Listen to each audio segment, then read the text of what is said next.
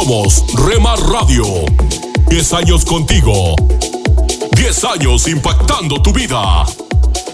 Rema Radio, gracias por tu preferencia. Impactando tu vida con poder.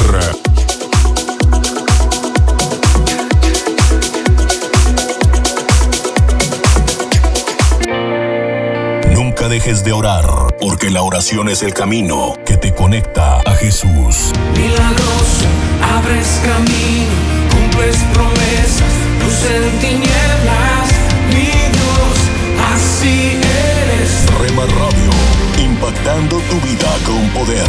Milagroso, abres camino, cumples promesas, luz en tinieblas, mi Dios, así eres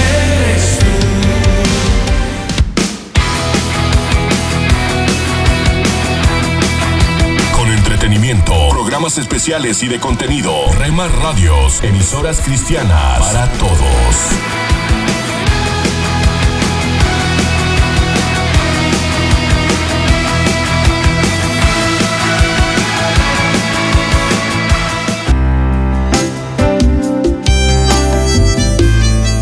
Alimento para el alma. Lecturas diarias de inspiración producidas por Radio Transmundial.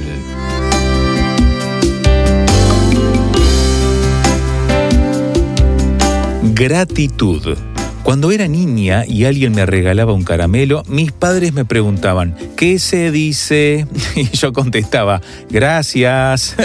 bueno, por repetición lo fui incorporando a mi vocabulario, aunque cuestioné si a veces era solo un uso social. En el medio en que vivimos, no siempre el hecho de agradecer surge naturalmente, ¿verdad? En el diálogo cotidiano oímos protestas, quejas por el clima, el gobierno o cualquier otra cosa. Dios ha hecho nuestro mundo para que lo disfrutemos, cuidándolo. A veces, los nubarrones que aparecen en nuestro andar no nos permiten ver el generoso regalo recibido. Jesús valoró la acción de gracias. En una ocasión nos cuenta Lucas que sanó a 10 leprosos, pero solo uno, solo uno en 10 que era samaritano volvió para agradecer. El Señor ponderó la acción del que volvió agradecido. Él mismo enseñó con su constante actitud de agradecimiento al Padre. Frente a la tumba de Lázaro, antes de devolverle la vida, ora diciendo, Gracias Padre por haberme oído. Nos conmueve su carácter agradecido en la cena previa a su muerte. Allí toma el pan, da gracias y lo parte. Ya había dicho a sus discípulos que Él es el pan de vida, pero llegaba el momento de su muerte. Luego, agradeciendo la copa, explica que ella simboliza la sangre que pronto va a derramar en nuestro lugar para remisión de los pecados de muchos. Cristo es nuestro punto de apoyo, también cuando nos enseña a dar gracias. Aún en la noche más oscura, podemos agradecer que tenemos esperanza en el amanecer. No omitamos expresarla con sincero corazón a quienes nos rodean, aún por el más sencillo beneficio. Seamos agradecidos con Dios y con las personas. Meditación escrita por Alicia Ituarte, Uruguay.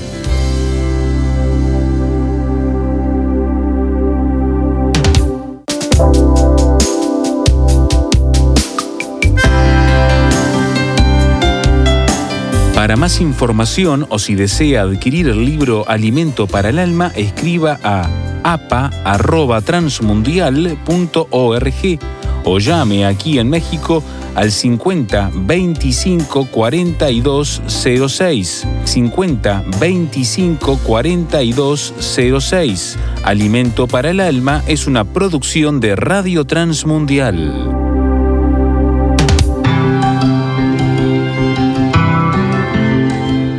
Somos mujeres de esperanza. Unidas elevamos nuestras voces al Señor, orando por nuestro mundo.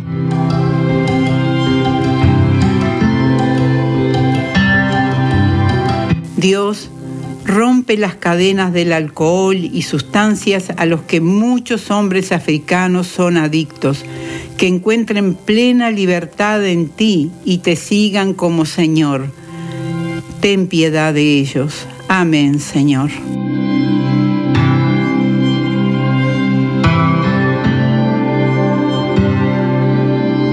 Descarga el boletín de oración con todas las peticiones del mes, artículos adicionales para sembrar esperanza en mujeresdeesperanza.org o solicítalo por WhatsApp al signo de más 598 91 610 610.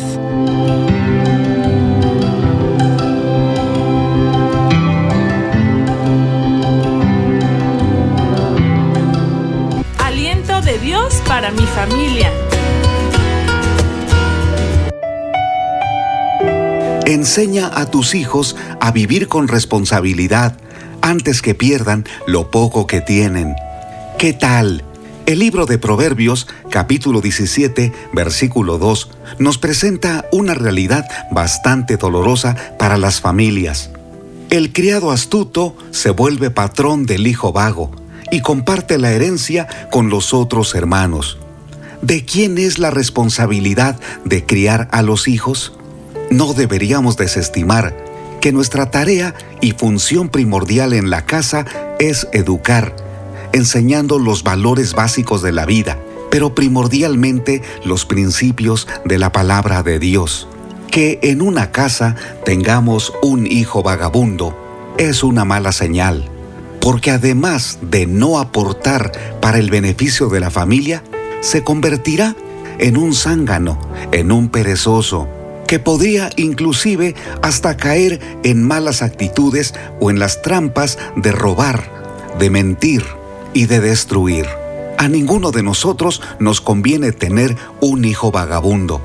Sería una locura que un padre o una madre estuvieran contentos con aquel hijo que les está causando tanto dolor. Los hijos pueden aprender por sí mismos, por medio de los golpes de la vida, del abandono de sus padres o de alguna circunstancia difícil. Sin embargo, el mejor aprendizaje proviene de un adulto, de papá y de mamá, que se sientan y desde temprana edad modelan la conducta que esperan.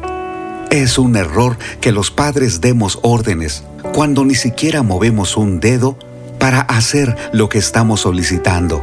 Muchos han cuestionado y han criticado a esta generación. La han etiquetado con algunos calificativos como nini. Ni estudian ni trabajan.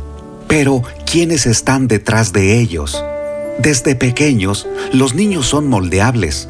Son tan dóciles que si tropiezan con una persona mala, se aprovechará de ellos y causará tanto dolor.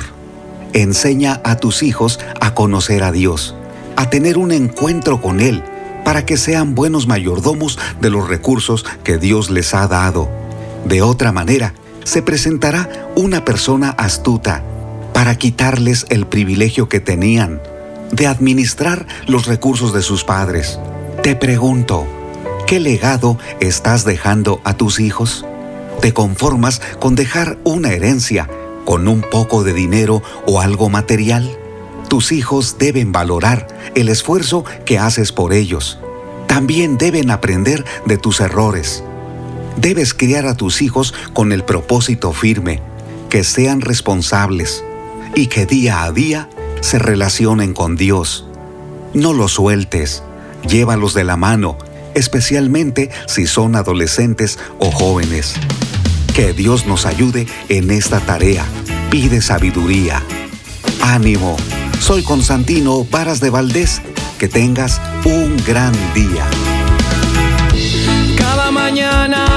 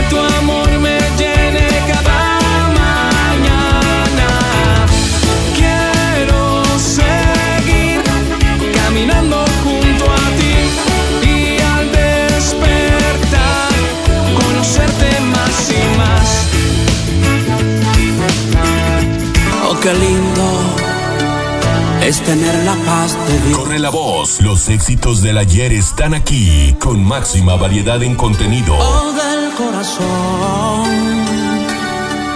Pareciera que uno está en Retro Music, dinámica y diferente. oh, delante del trono del Señor.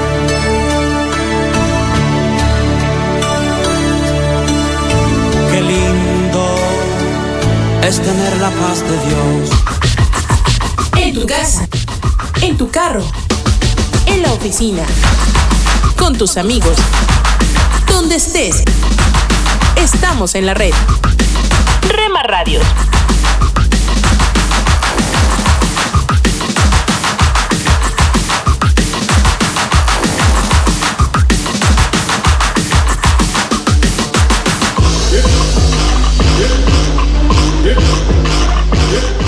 Rema Radios. Me llevas más alto, más alto quiero ir. Me llevas más alto. Estás escuchando Rema Radio, sentir, me llevas más alto, más alto. transmitiendo desde Jalisco, ir, México, Más alto, tu amor te puedo impactando tu vida con poder.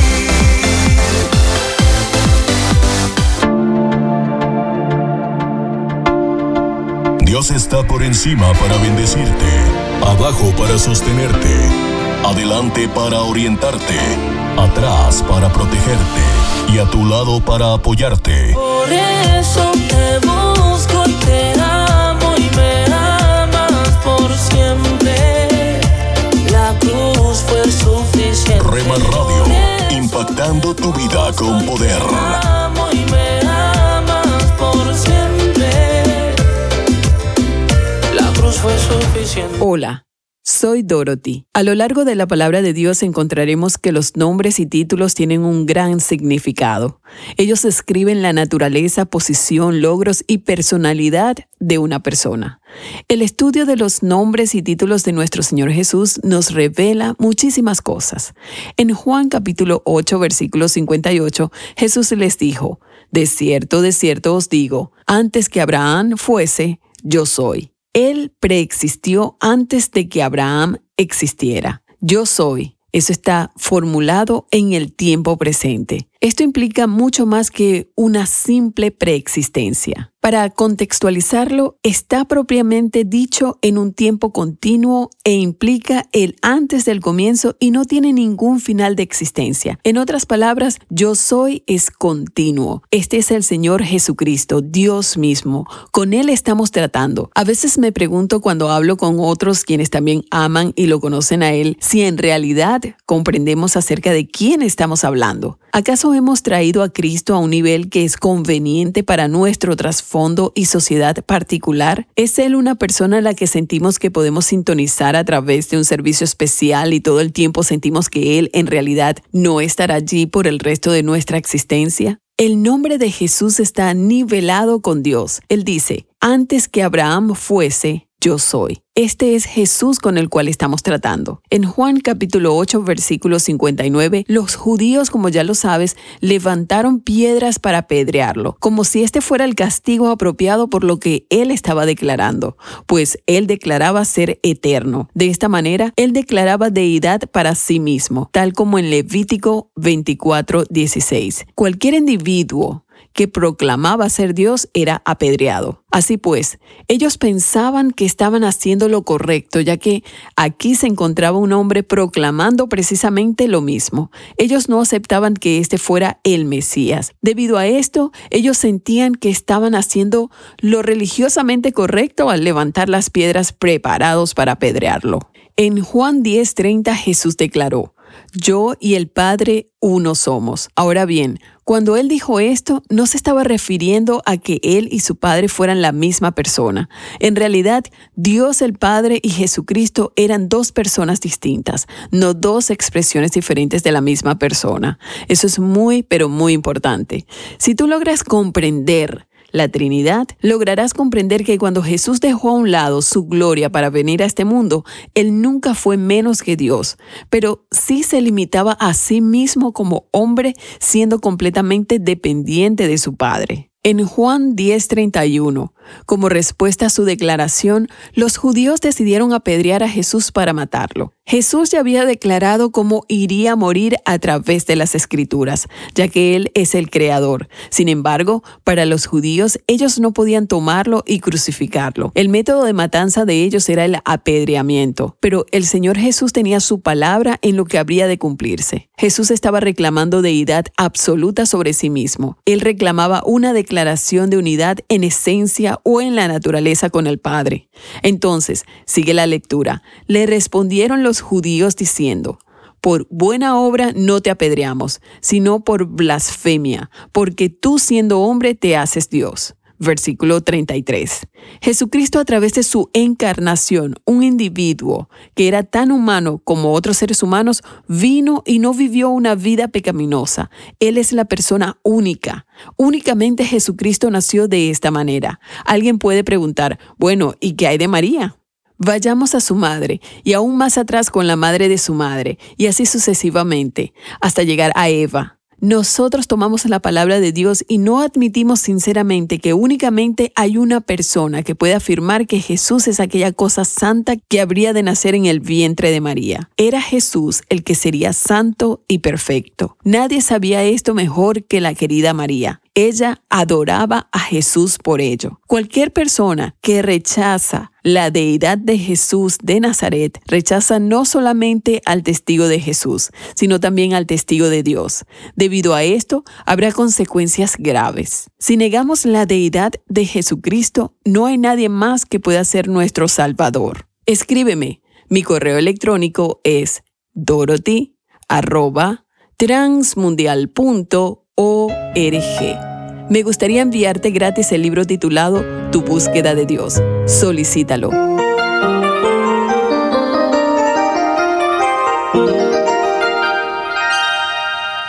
Hay mucho por hacer, pero en estos instantes tengamos la reflexión para hoy. Con usted, Cornelio Rivera. Un camión blindado volcó y 500 mil dólares en billetes y monedas salieron en todas direcciones. Muchos dejaron sus autos para recoger cuanto fuera posible. En el reporte de la prensa también se solicitó al público la devolución del dinero, pero solo dos personas respondieron. Una madre de seis hijos devolvió 20 dólares en monedas. También un niño de 11 años entregó 85 centavos que había recogido. Dijo el chico, Tenía que devolver el dinero porque no era mío. Los ejecutivos de una aerolínea y los de un parque de diversiones invitaron al niño y su familia para volar a la ciudad donde está el parque y pasar allí el día. Todo gratis. Quedarse con los recogidos significaba poder comprar una barrita de chocolate, pero su honestidad e integridad le recompensaron con algo que de otra manera quizás no habría tenido. La integridad y honestidad, como los dinosaurios, han desaparecido de la Tierra. Para localizar sus rastros y vestigios prácticamente necesitamos emprender una expedición.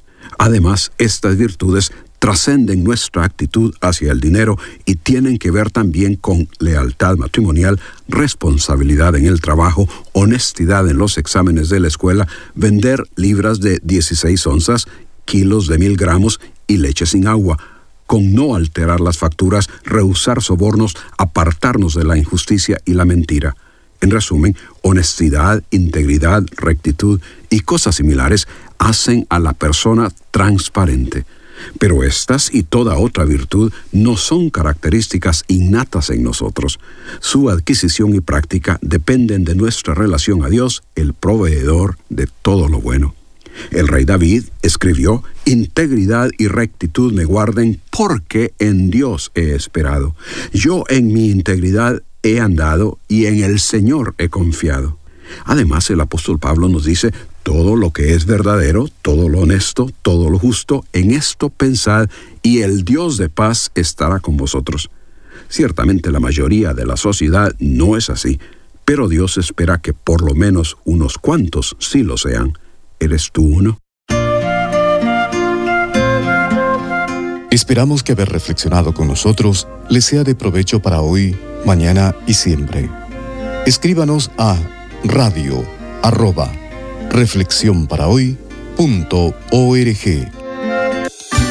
Hola amigo, te saluda Johnny Erickson Tara. La tía de mi esposo, tía Aiko, es una mujer japonesa de unos ochenta y pico de años.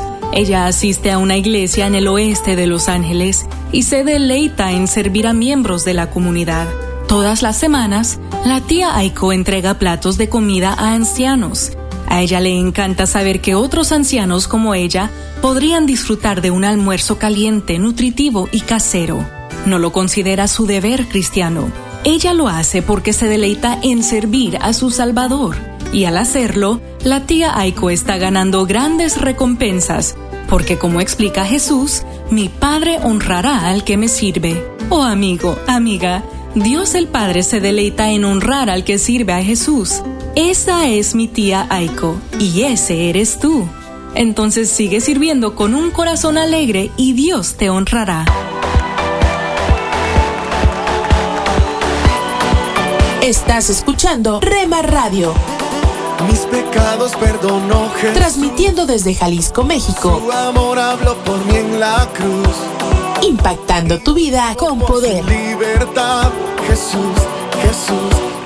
¿Quieres ser patrocinador de la programación de Remar Radios? Comunícate con nosotros a través de WhatsApp 3330 32 1386 3330 32 1386 o Rema Digital 1970 arroba gmail.com.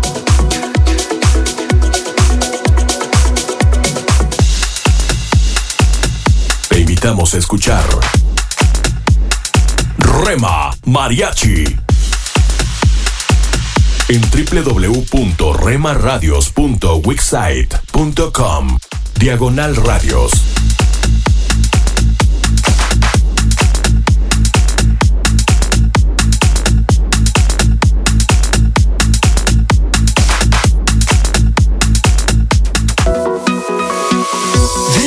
La muerte. Rema Radio.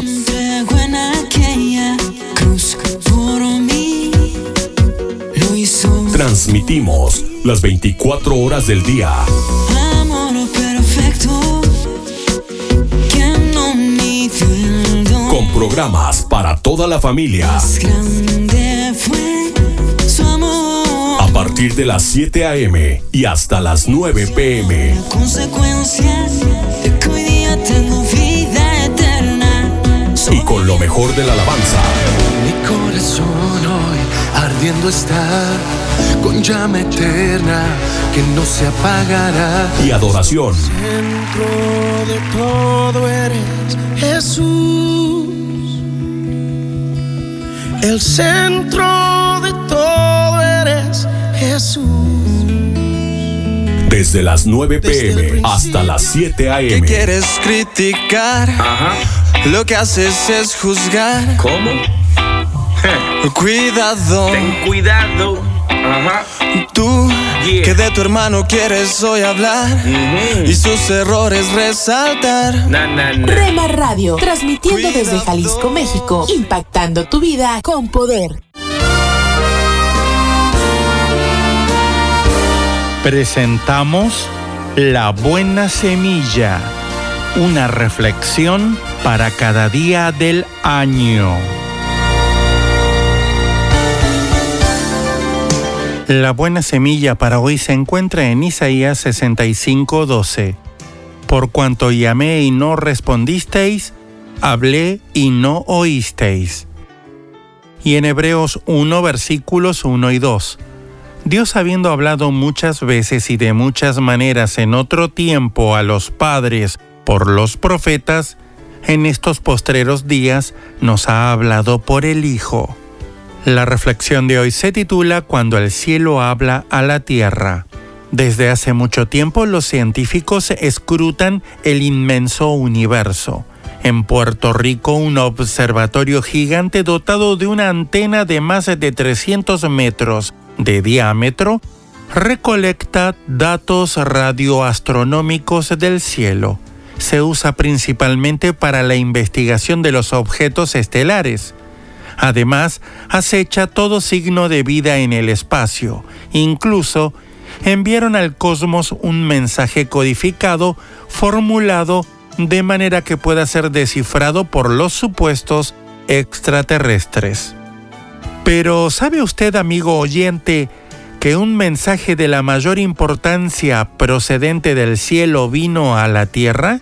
Dios se había dirigido muchas veces a sus criaturas, les había enviado profetas para que anunciaran su palabra, pero no fueron escuchados. Entonces, Él mismo vino a la tierra en la persona de su Hijo. ¿Quién estaba mejor calificado que Él? Así como un intérprete debe conocer dos idiomas para poder desempeñar su función, el Hijo de Dios fue el visitante celestial que tomó la naturaleza humana para traducirnos el lenguaje del cielo. Dios Hijo nos reveló a Dios Padre, su amor, su gracia y al mismo tiempo las exigencias de su santidad. Hoy, Jesús ya no está en la tierra para transmitirnos el mensaje. Es cierto, pero está vivo y Dios nos dio un ejemplar escrito, la Biblia. No necesitamos una antena sofisticada o hacer estudios difíciles para escuchar a Dios. Leamos su palabra y creamos en ella. Dios habló y sigue hablando. Mirad que no desechéis al que habla, al que amonesta desde los cielos. Hebreos 12:25.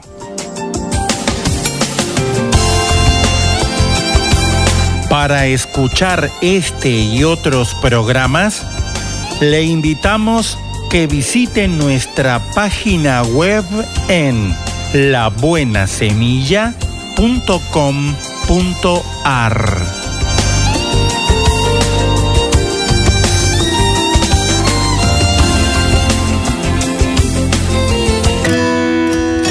Esto es la palabra para ti hoy. Y la palabra para ti hoy es Pregunta y escucha, escrita por Bob Gass. En Apocalipsis 12, 10 leemos, Ha sido expulsado el acusador de nuestros hermanos. ¿Has acusado alguna vez a alguien antes de conocer todos los datos? Si es así, ten presente que estás alando la soga del mismo lado que Satanás, el acusador oficial de los hijos de Dios. La Biblia lo dice así ha sido expulsado el acusador de nuestros hermanos, el que los acusaba día y noche delante de nuestro Dios. La madurez es la madurez emocional y espiritual exige que trates de entender primero en lugar de acusar apresuradamente. Mira el ejemplo que Dios nos dio en el jardín del Edén. Él pudo haber dicho fácilmente, Adán y Eva, pecadores malagradecidos, nunca debía haberles confiado mi jardín. El estilo no acusatorio de Dios al confrontar a Adán y a Eva acerca de su pecado nos presenta un modelo poderoso a los que tendemos a hablar antes de tener a mano toda la información relevante. La Biblia dice, Dios el Señor llamó al hombre, ¿dónde estás? Y el hombre contestó, Escuché que andabas por el jardín y tuve miedo porque estoy desnudo, por eso me escondí. ¿Y quién te ha dicho que estás desnudo? Le preguntó Dios. ¿Acaso has comido del fruto del árbol que yo te prohibí comer? Eso está en Génesis 3, 9 al 11. Fíjate en que Dios ya conocía la respuesta para las tres preguntas. No obstante, le dio a Adán una oportunidad para explicar su versión de la historia. Y en el caso de Adán, no pudo hacerlo. Sin embargo, el principio divino sigue en pie. Hacer una pregunta para clarificar y escuchar atentamente la respuesta son los pasos claves para vencer nuestra tendencia a criticar o a acusar. ¿Te han acusado a ti injustamente? Pues si es así, no se lo hagas a otros. Pregunta y escucha.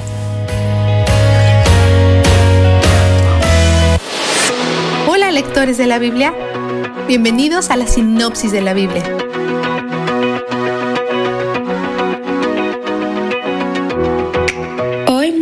Rey. Ha sido amigable con David, por lo que David trata a su hijo Anún amablemente.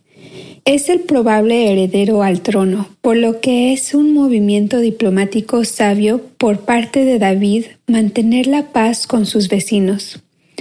Pero los asesores de Anún muestran sospecha, desconfían de sus motivos porque no lo conocen, se sienten amenazados, así que degradan a sus sirvientes afeitándose la mitad de la barba y cortándoles la ropa por la mitad. Ambas cosas son humillantes. La barba se considera una marca de virilidad y el corte a la mitad de sus prendas simboliza la castración, algo que hacen a los prisioneros de guerra para avergonzarlos. Los hombres que fueron para servir a Anún quedan medio desnudos y humillados. David no está contento con los amonitas, pero no toma represalias. Los amonitas avanzan en la ofensiva y contratan a más de 30.000 mercenarios, incluido un grupo de sirios que ya odiaban a Israel, para luchar contra Israel en su nombre. David envía a su ejército a la batalla, dirigido por Joab, cuya confianza en Dios es evidente. En 10.12 le dice a su hermano Abisai, quien está al mando de otra parte del ejército. Ánimo, luchemos con valor por nuestro pueblo y por las ciudades de nuestro Dios, y que el Señor haga lo que bien le parezca. Así es como se ve la confianza y la fe en Dios. Le recuerda a su hermano y a sí mismo que no importa lo que pase, Dios está a cargo y en Él podemos confiar, y por eso pueden ser valientes. Los enemigos de Israel huyen ante ellos, pero se arrepienten y regresan. Cuando David se entera, sale a luchar contra ellos y vuelve a ganar. En el proceso, Israel mata a un grupo de mercenarios sirios y los sirios sobrevivientes dicen que es mejor ya no ayudar más a los armonitas.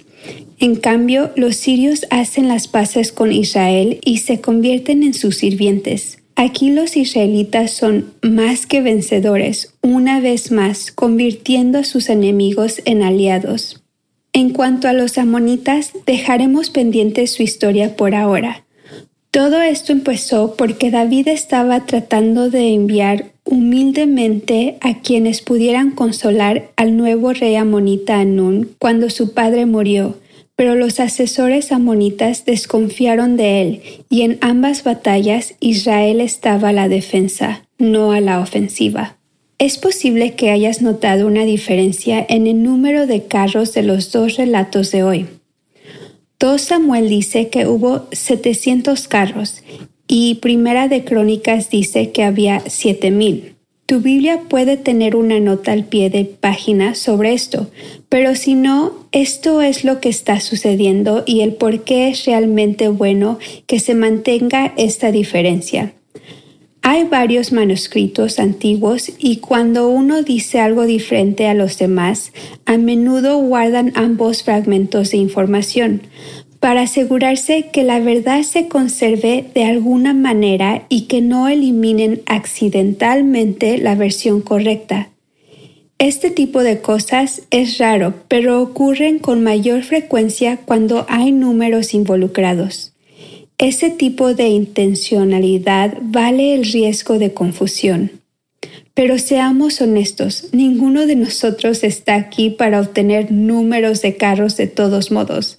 Nuestra fe no depende de si fueron 700 o 7000, así que no pierdas el sueño por el número correcto. Estamos aquí para ver a Dios, no a los carros. El Salmo 20 es una canción colectiva de alabanza por las promesas de Dios al rey David.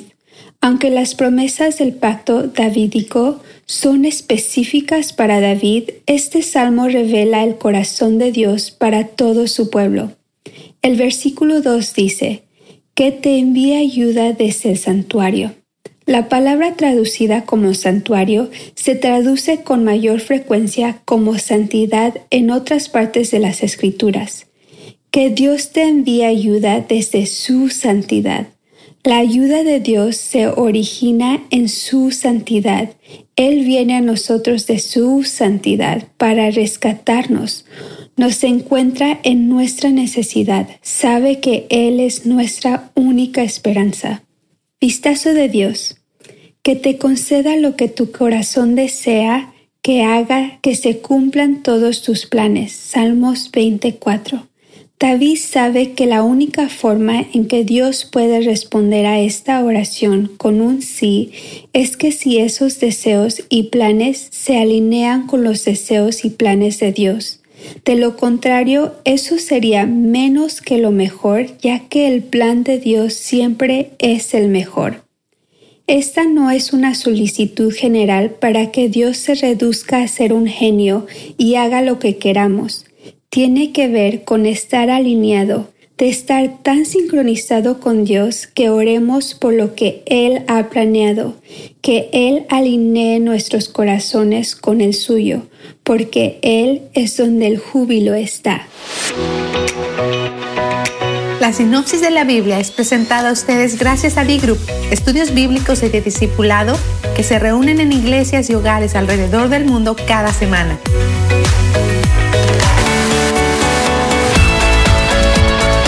Esta es una emisora de Rema Radios 100% cristiana.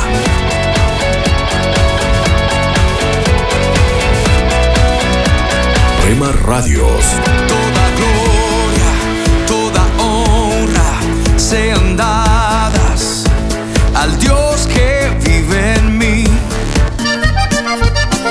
Escucha las emisoras de Rema Radios a través de Tuning y Seno Radio.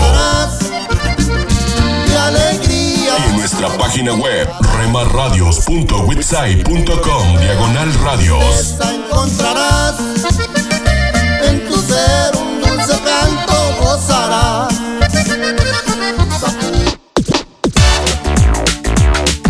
Búscanos en Facebook, Facebook, www.facebook.com, diagonal Rema Radios MEX. www.facebook.com, diagonal Rema Radios MEX.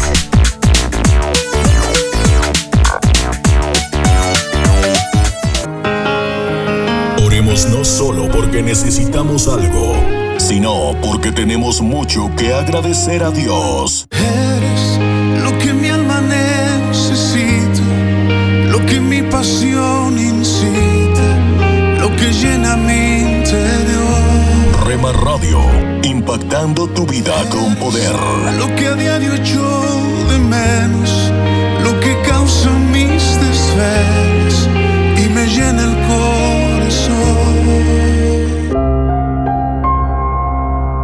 ¿Qué conceptos tienes sobre Jesús que quizás debas cambiar? ¿Cómo puedes reflejar su corazón ante el mundo?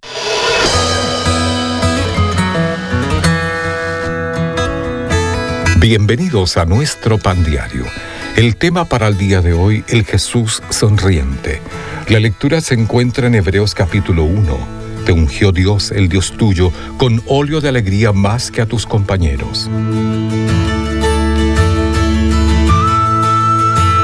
Si tuvieras que representar a Jesús en una película, ¿cómo abordarías el papel?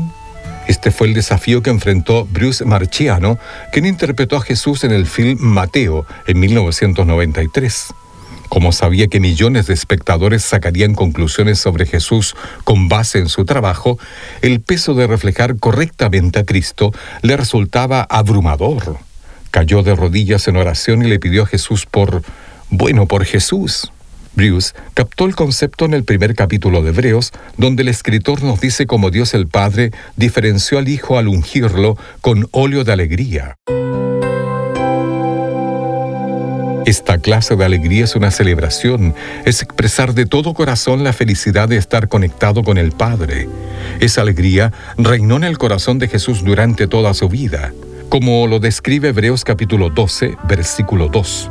Por el gozo puesto delante de él sufrió la cruz, menospreciando lo oprobio, y se sentó a la diestra del trono de Dios.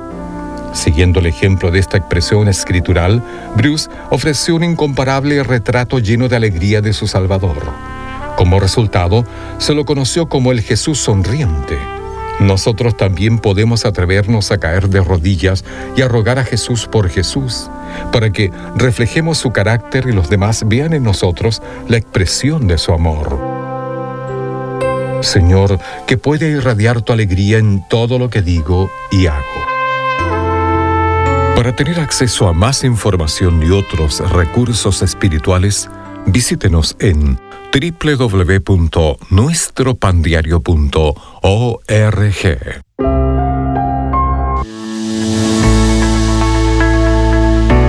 Tome unos momentos para recibir ánimo y renovación con pautas para vivir.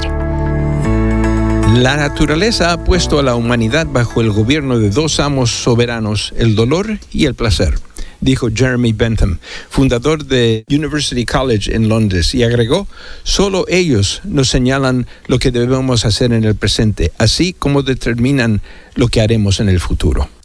Por lo general pensamos en el dolor y el placer como opuestos entre sí. Desdeñamos el dolor y enfocamos nuestras vidas en las sensaciones que brindan placer. Cuando un niño llega al mundo, por lo general tanto el dolor como el placer acompañan a su parto.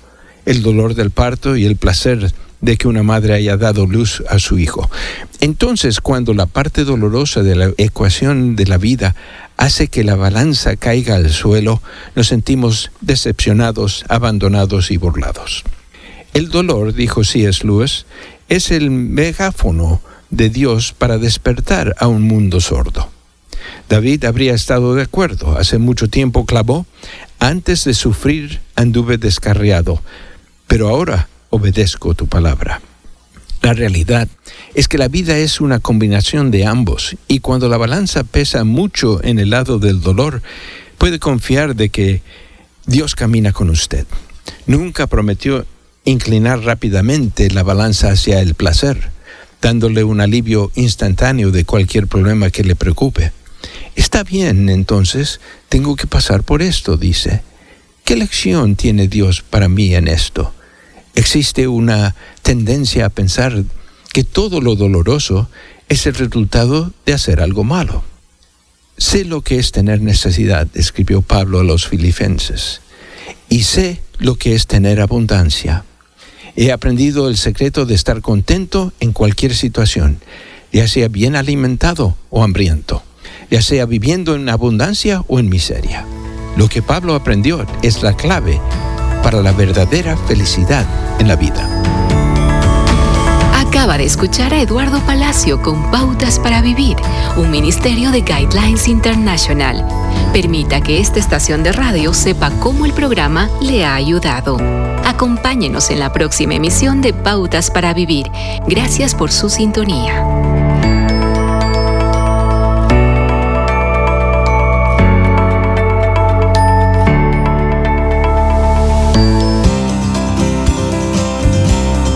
Dulce para la vida. Reflexiones con Carmen Reynoso. Jacobo de Hasser está entre los héroes desconocidos que pelearon con los japoneses en el Pacífico durante la Segunda Guerra Mundial. Muchos no regresaron. Unos murieron, otros terminaron como prisioneros de guerra y vivieron en circunstancias bien difíciles. Jacobo fue uno de ellos. Su tiempo en la prisión fue cruel. Al principio su corazón se llenó de odio para los guardias que les maltrataban, pero al escuchar los himnos que cantaban algunos prisioneros desde sus celdas, preguntó, ¿cómo pueden cantar? Le contaron que Jesús le amaba y que fue a la cruz por él. Poco a poco la luz de Jesús entró en su corazón. Al fin fue liberado. La prisión, aunque fue una experiencia difícil, le sirvió para encontrar a Jesús. Recibió un corazón limpio, un amigo incomparable, un poder transformador y consolador. Más tarde regresó a Japón, no para vengarse, sino como embajador del amor de Jesús. Pan dulce para la vida. Reflexiones con Carmen Reynoso. Estás conmigo. La, música que te relaja. De verme nacer. Tu palabra me hizo saber de las cosas tan hermosas que creaste para mí. Yo no sé. La, la música que te activa. Yo no sé lo que pasó, pero las penas voy sacando. Yo no sé lo que pasó. Hay algo andaba yo buscando. Yo no sé lo que pasó, pero tu amor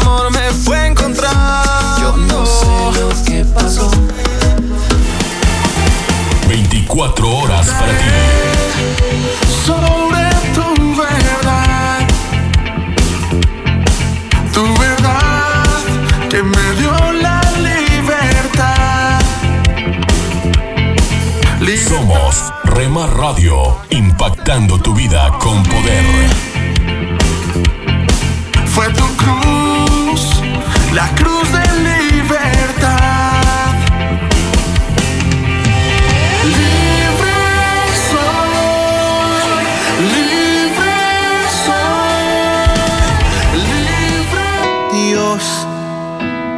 Escucha de lunes a viernes familia. la programación especial para la familia aquí en Dios, Rema Radio, acuérdate. impactando tu vida con poder. Dios, mi familia te necesita. Dios, escucha este clamor. Que nos amemos.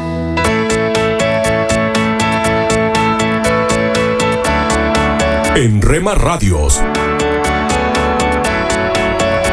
Nos esforzamos día a día para darte lo mejor. Rema Radios. Transmitiendo desde Jalisco, México.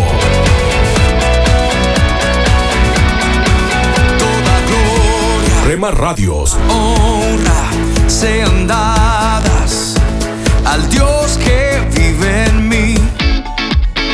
Los caminos de mi rey. Estás escuchando Rema Radio, hacia atrás. Algo transmitiendo desde Jalisco, México. Impactando tu vida con poder.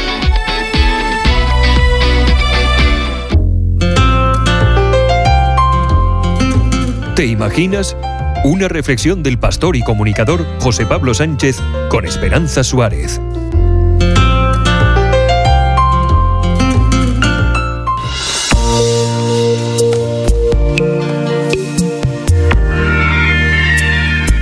Suho John creció en Calcuta, India, donde estudió negocios y se casó. Un mes después, él y su mujer se mudaron a Nueva York con dos maletas y 50 dólares. En tres semanas, ambos estaban trabajando en el World Trade Center. Suho estaba en el piso 81 de la Torre Norte y su esposa en la Torre Sur en el piso 71. En la mañana del 11 de septiembre de 2001, envié un correo electrónico a varias personas de mi iglesia diciendo, algo me está pasando esta mañana, cuenta Sujo, quien sentía que Dios le hacía desear algo más que dinero y éxito sin saber exactamente hacia dónde le iba a llevar. 50 minutos después, oyó y sintió una terrible explosión.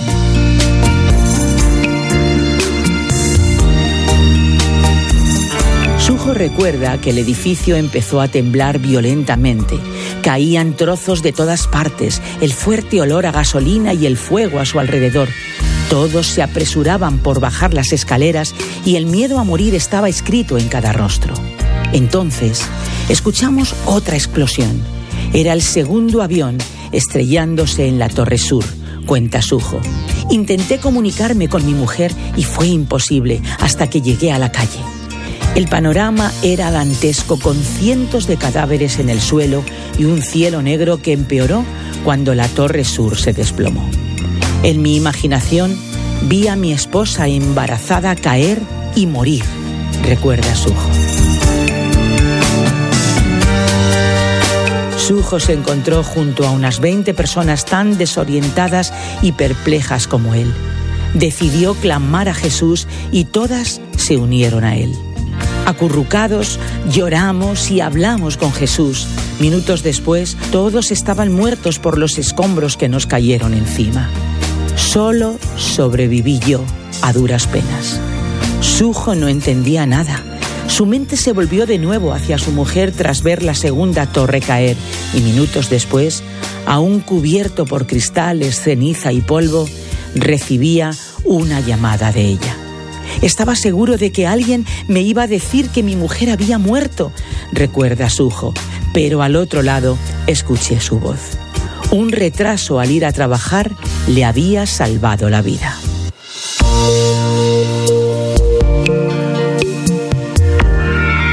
Esa noche Sujo le dijo a Dios, he buscado el éxito, la fama y mi seguridad financiera, pero de ahora en adelante quiero perseguir lo que está en tu corazón, Dios. Sujo se dio cuenta de que Dios había estado con ellos en medio del dolor y el sufrimiento. No estaba ciego y se preocupaba por las personas sin fe en Él, buscándolas en el último instante de sus vidas. Entendí que Dios me había puesto allí para que aquel grupo de personas clamara a Él antes de perder la vida, cuenta Sujo. Mi vida como cristiano había estado muy alejada al corazón de Dios. Yo era cristiano, pero ahora le he entregado a Dios toda mi vida. Después del 11 de septiembre, Su Joyón dejó el mundo de los negocios para ser comerciante motivacional y a través de su historia comparte las buenas nuevas de Jesús.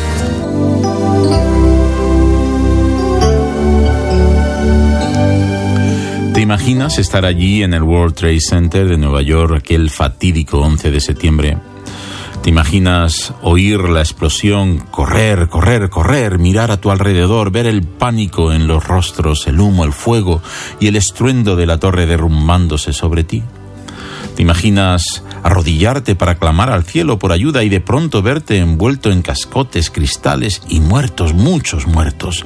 Pero tu mayor temor es haber perdido a tu esposa que trabajaba en la otra torre, de modo que pides a Dios protección y suena el teléfono, es ella. Lo coges pensando que te informarán de su muerte, pero suena su voz.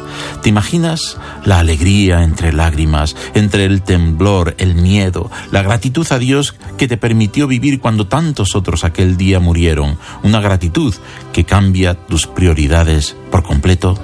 Pues no te lo imagines más, es verdad. La verdad de aquellos que son coherentes con su gratitud a Dios. ¿Has escuchado ¿Te imaginas? Un espacio producido por Radio Encuentro Radio Transmundial en España.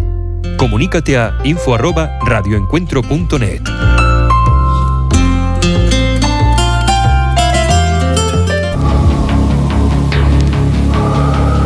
En las nubes de la incertidumbre, el dolor y el desaliento, surge un rayo de esperanza en la voz internacional de la radio de Guillermo Villanueva.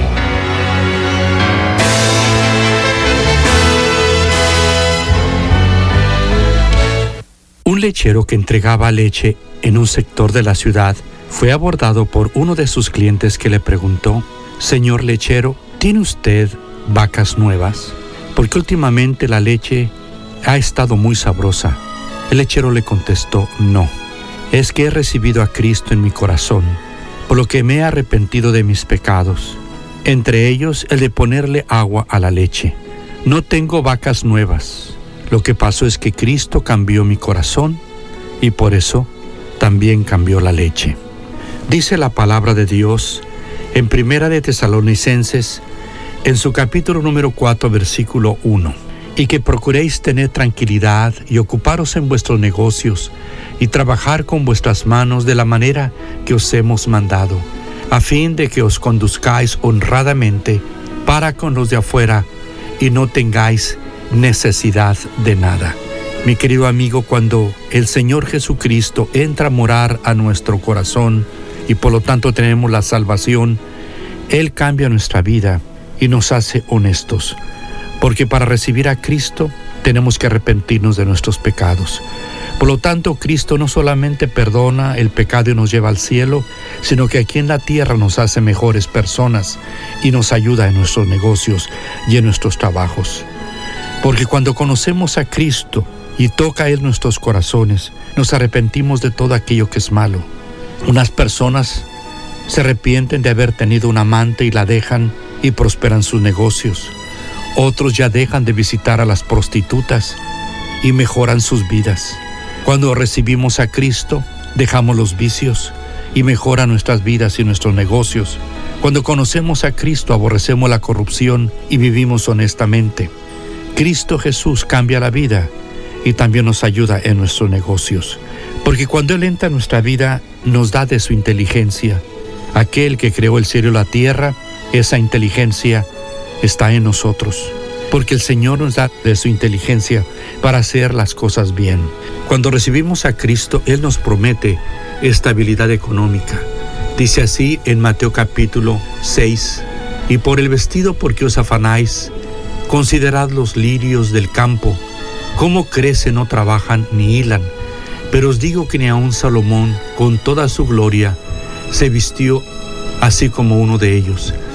Y si la hierba del campo que hoy es y mañana es echada en el horno, Dios la viste así, no hará mucho más a vosotros hombres de poca fe. Así que, más buscad primeramente el reino de Dios y su justicia, y todas estas cosas, o sea, la comida, el vestido, etcétera, nos serán añadidas. El Señor promete entonces estabilidad económica, no necesariamente riquezas, pero sí nos va a sostener en todo momento y no nos va a faltar. Porque el Señor nos dice en Proverbios 10:3, Jehová no dejará padecer de hambre al justo, y en nuestra escasez el Señor nos va a ayudar. Recordamos a Elías cómo fue alimentado por Dios a través de unos cuervos que le traían carne y por una viuda que la harina ni el aceite escaseó. Mi querido amigo Cristo Jesús, perdona los pecados y nos ayuda en esta vida. La solución del problema más grande es que seamos perdonados para que nos cambie la vida. Recibe a Cristo en este momento. Él murió por ti para librarte del pecado, perdonártelo y ayudarte en esta vida. Recíbele en este momento. Amén. Esperamos que esta audición, un rayo de esperanza, haya penetrado en su corazón.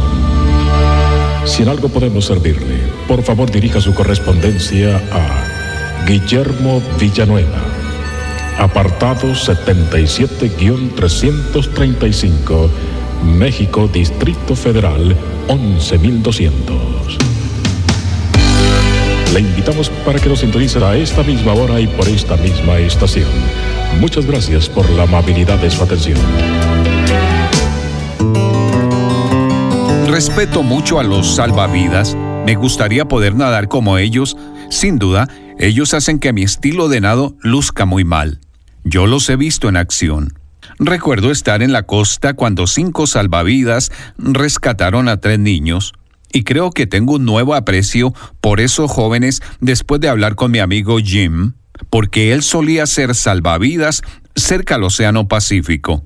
Él me describió los diferentes tipos de rescates que hay. Por ejemplo, ¿qué haces cuando alguien con pánico se aferra a ti para salvarse y casi te hunde? Los salvavidas están entrenados de una manera determinada para manejar eso. Él me dijo, hay un procedimiento llamado el rescate difícil, y con razón. Pero no tienes que estar en el océano para ser candidato a un rescate difícil por parte del salvavidas.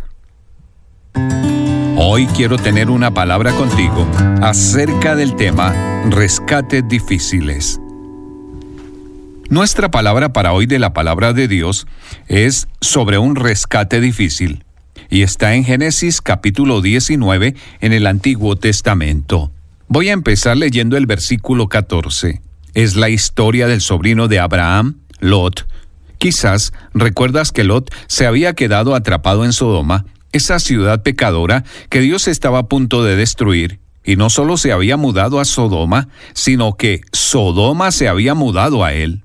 Y los ángeles del Señor vinieron y le dijeron, Lot, tienes que salir de aquí y llevarte a todos tus seres queridos, porque Abraham ha orado para que salgas de aquí. Aquí retomamos la historia. Lot salió para hablar con sus futuros yernos, es decir, con los prometidos de sus hijas. Apúrense, les dijo, abandonen la ciudad porque el Señor está por destruirla. Pero ellos creían que Lot estaba bromeando. ¿Qué? Bueno, ¿no es interesante cuando uno se compromete como creyente, su credibilidad se dispara cuando trata de advertir a alguien? Así que al amanecer, los ángeles insistieron con Lot, exclamaron, Apúrate, llévate a tu esposa y a tus dos hijas que están aquí para que no perezcan cuando la ciudad sea castigada. Y él dudó. Entonces los hombres le agarraron la mano y las manos de su mujer y de sus dos hijas y los sacaron de la ciudad. Literalmente, Lot tuvo que ser sacado de Sodoma si se hubiera quedado habría sido destruido. Lot estuvo a punto de morir y dudó. Suena un poco como los rescates difíciles que describió mi amigo. Él dijo, cuando hay una persona que piensa que puede salvarse, no piensa ni admite que se está ahogando. Sigue luchando y se hunde por tercera vez.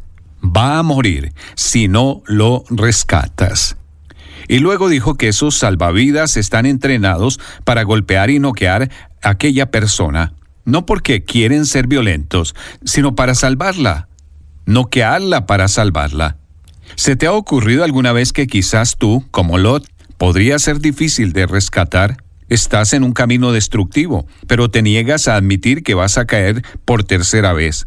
Tú dices, oye, puedo lidiar con esto, pero no puedes. ¿Realmente no puedes? El Señor ha estado tratando de llevarte a la cruz donde Cristo murió por ti. O quizás has estado allí y eres un cristiano que está rebelándose. Estás viviendo fuera de lo mejor de Él. No te estás rebelando contra la iglesia, ni contra tus padres, ni contra algunos cristianos que te hirieron o desilusionaron. Te estás rebelando contra Jesús mismo. Y lo más amoroso que Dios puede hacer es, como un salvavidas, traerte a casa. Él te ha llamado, ha traído gente a tu vida para rescatarte, ha permitido que te frustres en tu estilo de vida, te lo ha recordado y tú has dicho, Dios, déjame en paz.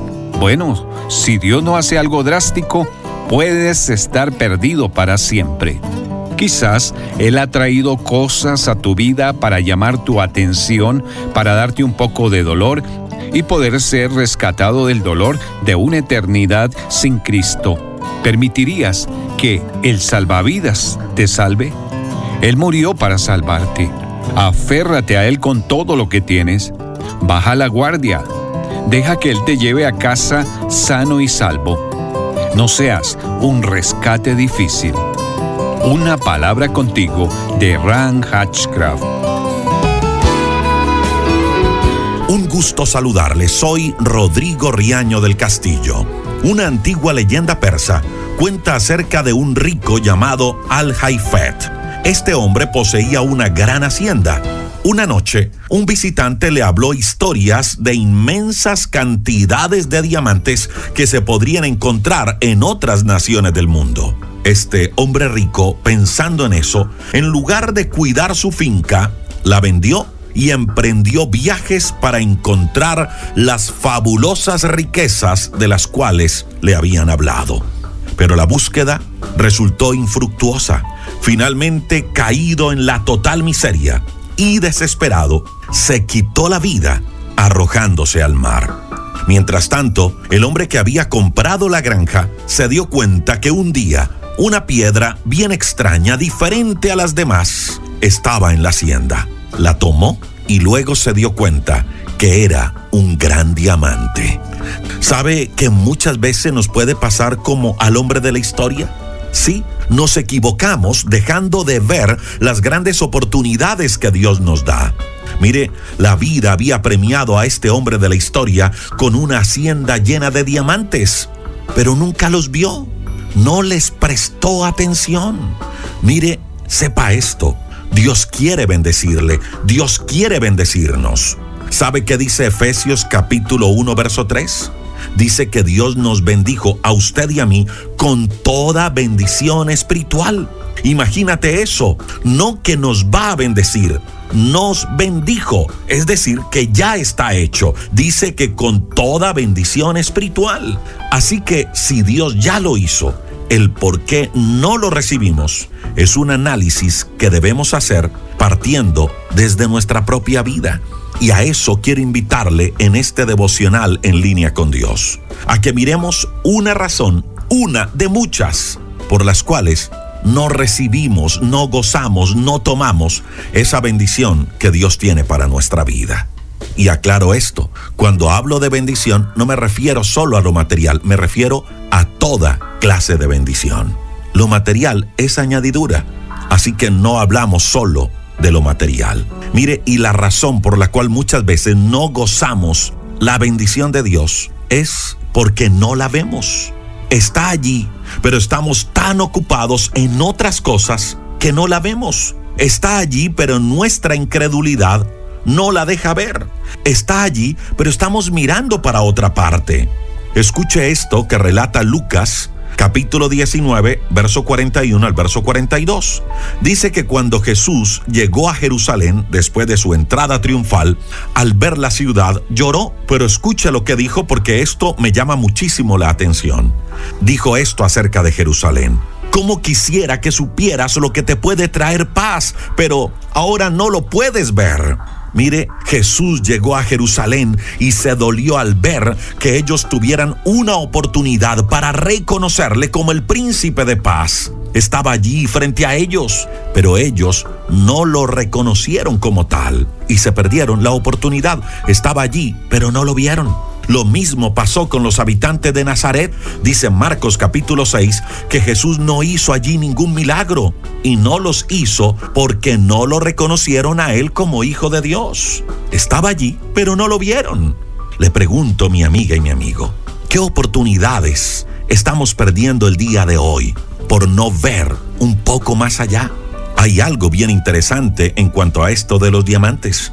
Se dice que un buscador de piedras preciosas poco experimentado puede equivocarse fácilmente y dejar de ver esa gema, porque el diamante en bruto es una roca de apariencia poco llamativa, así como se puede confundir el diamante con un carbón.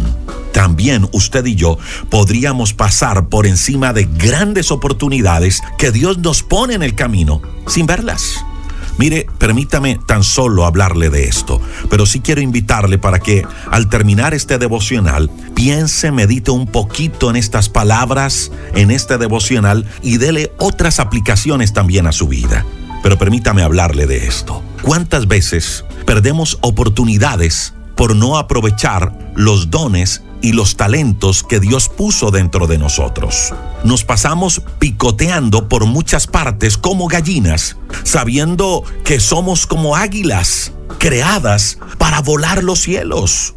Dios nos creó con capacidades, pero no las vemos. Y si no las vemos, no las aprovechamos. Examinémonos un poco y hagamos una lista de esas capacidades que tenemos. Y con esas capacidades que Dios nos creó, créalo, Él le va a bendecir, Él le va a abrir puertas. Mire, Elías le preguntó a la viuda en el segundo libro de Reyes en el capítulo 4, ¿qué tienes en casa? A una viuda que estaba a punto de perder sus hijos por una gran deuda. Y la viuda le respondió, solo tengo una jarra con un poquito de aceite. Y desde allí, Dios obró a través del profeta un milagro de provisión. A los discípulos, Jesús les preguntó, ¿qué tienen ustedes para alimentar a esta multitud? Y ellos dijeron, Señor, tenemos tan solo cinco panes y dos peces. Y con eso hubo otro milagro. A Moisés, Dios le preguntó, Moisés, ¿qué tienes en tu mano? Y él le respondió, Señor, una vara. Y con esa vara, Dios también obró otro milagro poderoso. Pero escuche esto, todo partió desde lo que se tenía. ¿Qué tiene en su mano? ¿Qué capacidades tiene? ¿Con qué dones Dios le creó?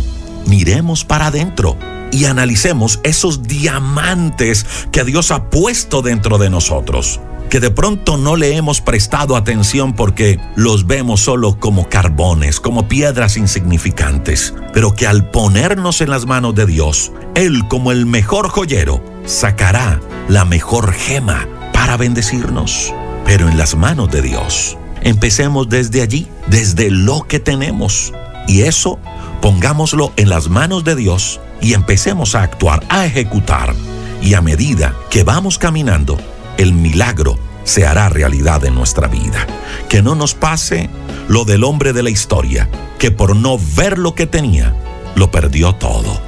le invito para que juntos hagamos una oración a Dios. Señor, te damos muchas gracias por este tiempo que nos regalas para orar.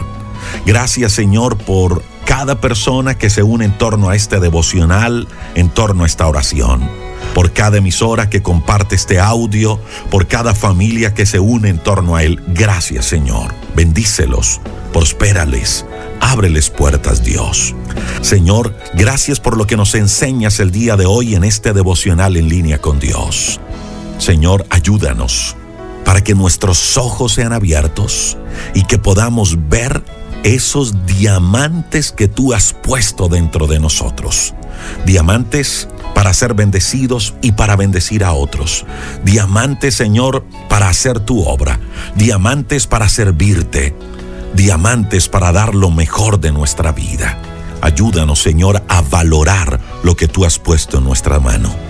Primero, a valorar esa salvación tan grande que tú nos has dado, a valorar el perdón de pecados, a valorar la vida eterna, a valorar esa libertad que tú nos has dado, a valorar nuestra vida, los dones, los talentos, las capacidades, a valorar nuestra familia y a valorar cada bendición que tú has puesto en nuestra mano. Señor, bendice a cada persona que se conecta con nosotros, a ellos y sus familias. Cada petición la llevamos delante de ti. Aquellos que lo están escuchando en la noche, que podamos tener un sueño grato. Y los que se levantan, Señor, escuchando este devocional, que hoy sea un día de puertas abiertas. Hoy te declaramos como nuestro Señor, como nuestro Salvador. Gracias por entregar tu vida en la cruz y darnos contigo una nueva vida y una nueva esperanza. Algunos estarán preguntando hoy, pero ¿cómo puedo recibir perdón de alguien si esa persona no quiere? ¿Cómo reconciliarme con alguien difícil? Pues este próximo domingo a las 10 de la mañana, hora de Colombia, estaremos contando una historia bíblica que nos habla acerca del perdón y de allí estaremos aprendiendo una manera poderosa de pedir perdón. Si usted lleva tiempo tratando de reconciliarse con alguien y no ha podido, le invito para que escuche nuestro video estreno de este domingo 6 de febrero a las 10 de la mañana hora de Colombia. Una manera poderosa de pedir perdón.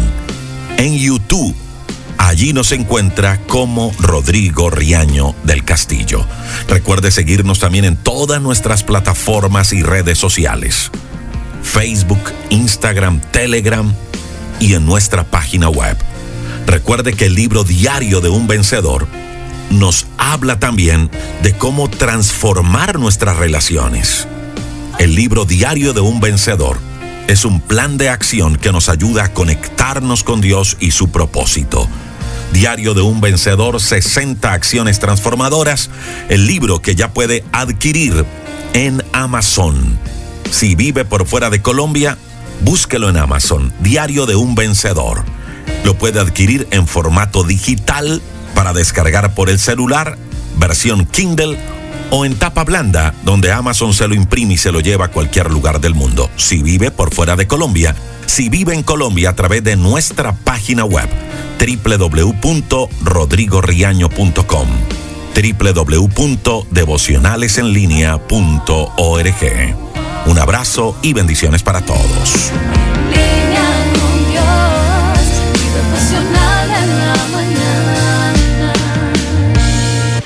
Solo una voz inspira tu vida, inspira tu vida. Una voz de los cielos, con el pastor Juan Carlos Mayorga. Bienvenidos. Y me ha dicho, bástate mi gracia, porque mi poder se perfecciona en la debilidad. Por tanto, de buena gana me gloriaré más bien en mis debilidades para que repose sobre mí el poder de Cristo. Por lo cual, por amor a Cristo me gozo en las debilidades, en afrentas, en necesidades, en persecuciones, en angustias. Porque cuando soy débil, entonces soy fuerte. Amable oyente, de 1 a 5, ¿qué tanto inspiras y desafías con tu testimonio la vida de otros? ¿Te consideras bendecido y espectacularmente feliz? ¿Cómo sientes que Dios te utiliza para tocar la gente con la que tienes que ver en todos los aspectos de tu diario vivir? ¿Qué valores cultivas en los demás? Amigo y amiga, puede que la respuesta sincera a cada uno de estos cuestionamientos te sorprenda. Sin embargo, una voz de los cielos dice que si dependes de la gracia de Dios, te sorprenderás aún más de los resultados tan grandes que arrojará tu vida. Aleluya. No creo que haya nadie en el mundo que necesite tanto la gracia de Dios como tú y como yo. Estamos de acuerdo en esto, ¿verdad? Y más cuando reconocemos nuestras impotencias y debilidades. Por eso Dios te va a usar en el mejor de los sentidos. El que tiene oídos para oír, oiga.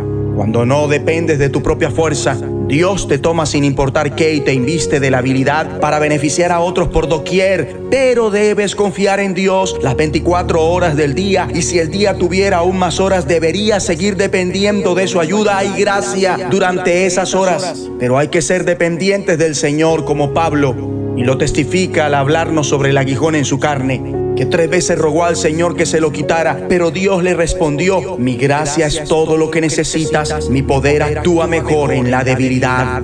Amable oyente, su gracia no solo es asombrosa, es lo que necesitas, es suficiente. ¿Sabías que la fuente de la suficiencia, de la gracia de Dios, es su gran amor? Si antes cuando éramos incrédulos, quejetas, desobedientes, idólatras, pecadores, hacíamos el mal, actuábamos perversamente, Dios nos mostró favor, vino en nuestra ayuda, nos dio gozo, fue considerado y nos salvó, cuanto más ahora que ya somos sus hijos. Tú, amigo mío, puedes saber lo que es estar bendecido y espectacularmente feliz. Tú, amiga, puedes inspirar y desafiar a otros con tu nueva vida en Cristo. Bendito sea el Señor Dios de Israel, eternamente y para siempre. Que todo el pueblo diga amén, aleluya, alabado sea el Señor. Su gracia es aquello que necesitas. Si reconoces tus impotencias y debilidades, necesitas es la gracia de Dios.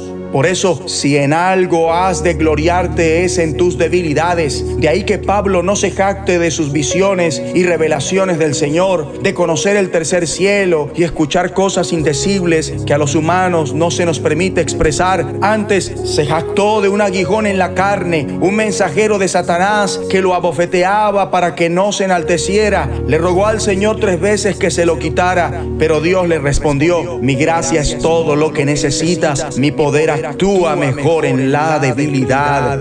Si no fuera por el aguijón en su carne, Pablo podría haber presumido de sus sublimes revelaciones. Siendo así, Pablo sabía que era totalmente dependiente del Señor. Cuando las cosas van bien, me siento tentado a ser orgulloso y autosuficiente. Cuando experimento dificultades con las que lucho y conozco mis debilidades, me vuelvo totalmente dependiente del Señor.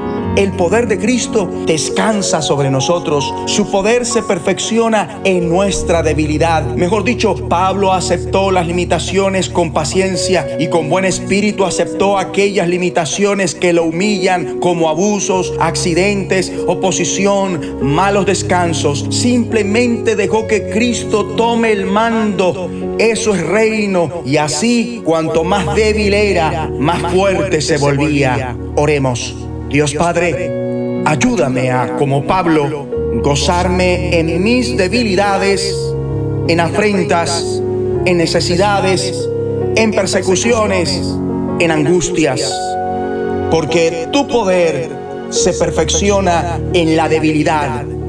Gracias porque tu gracia es todo lo que necesito en el nombre de Jesucristo de los cielos.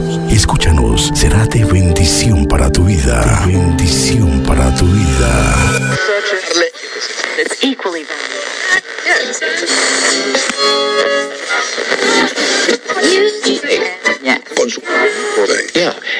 Deja que te explique cuánto te esperaba. Estás sintonizando tu estación favorita, Rema Radio, siempre contigo. Yo solo sé que tú estás y no te vas. Y por más que intente alejarme, yo te encontraré por todas horas con el poder que cambia tu vida. Sé que tú estás y no te vas. Puede que me aleje lentamente, pero sé que siempre estás presente. Y si eres tú. Comparte nuestras emisoras con tus amigos en tus redes sociales. Al parecer, Rema Mujer, te sientes solo, ya lo sé, yo lo viví. Somos frutos Rema Kids, del Espíritu vivos en mí para ser como Jesús. Rema Grupera,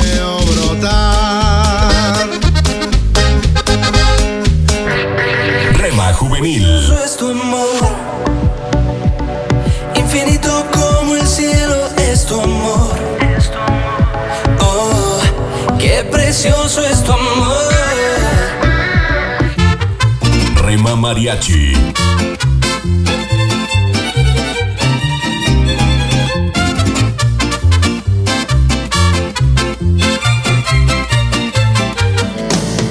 Retro Music,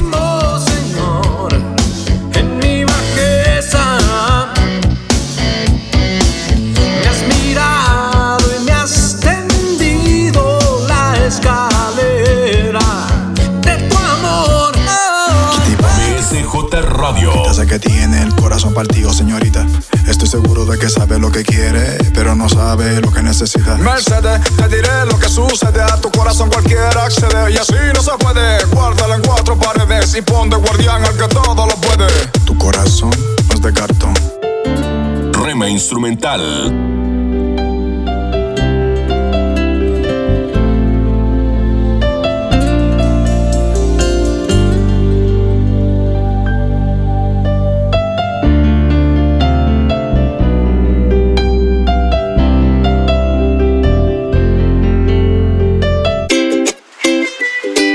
Rema Medios, Rema Digital, En el dolor yo te llamo y encuentro y cubres con tu amor mi corazón. Y mi ser anhela más de ti.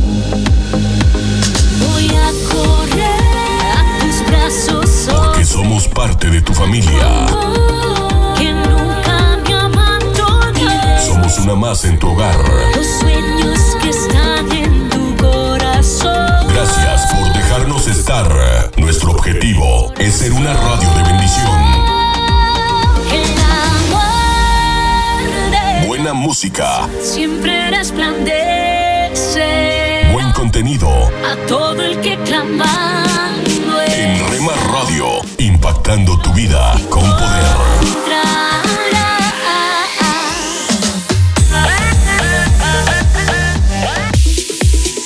Somos Rema Radio. 10 años contigo. 10 años impactando tu vida. Rema Radio, gracias por tu preferencia. Impactando tu vida con poder.